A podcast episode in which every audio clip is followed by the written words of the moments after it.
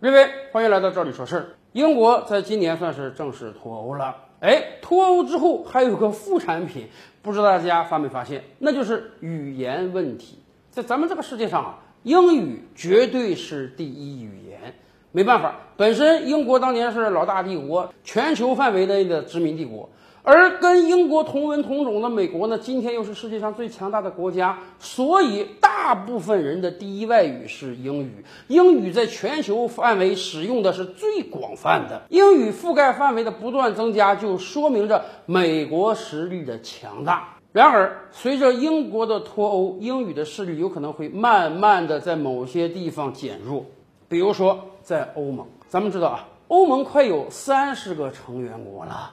欧盟有多少工作语言？大家知道吗？二十多种啊！只要这个国家有一个独立的语言，甭管是英语、法语、德语，还是什么丹麦语、波兰语，只要人家这个主权国家有一个语言，你这个语言就必须是欧盟的工作语言。但是长久以来，欧洲人也知道，我这二十多种语言开会，我得找多少个翻译啊？这根本会议进行不下去啊！因此，大多数时间，欧盟主要使用英语来开会。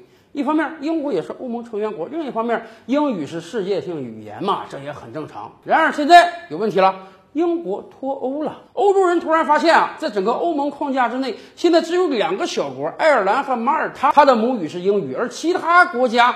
英语都不是母语，所以你现在欧盟开会再用英语，就是一个比较滑稽的景象了。来自德国、法国等等其他各个欧洲大国的人一起开会，竟然使用着是别的国家不是欧盟成员国的一个语言，这可不太妙啊！这无法向世界彰显欧洲的主权和独立啊！所以法国人看出机会来了，哎。法国人现在说，既然英国已经脱欧了，那么以后他们要加大法语在欧盟中的使用，尤其是法国马上要成为欧盟的轮值主席国，法国要借用这个机会加大法语在欧洲的使用。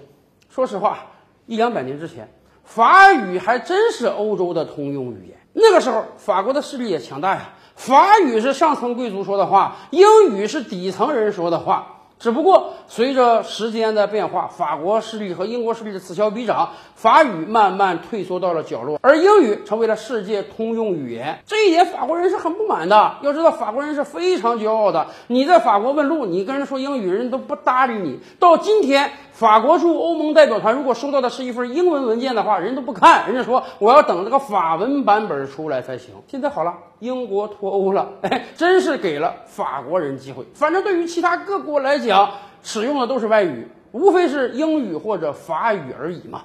但是，法国想在全欧盟推行法语，也是有着非常巨大的困难的。到今天为止，全欧盟十三岁以上的年轻人有超过百分之九十在学习英语，学习法语的人的数量还是相对比较少的。想在短时间内法语战胜英语，这真的是很困难的。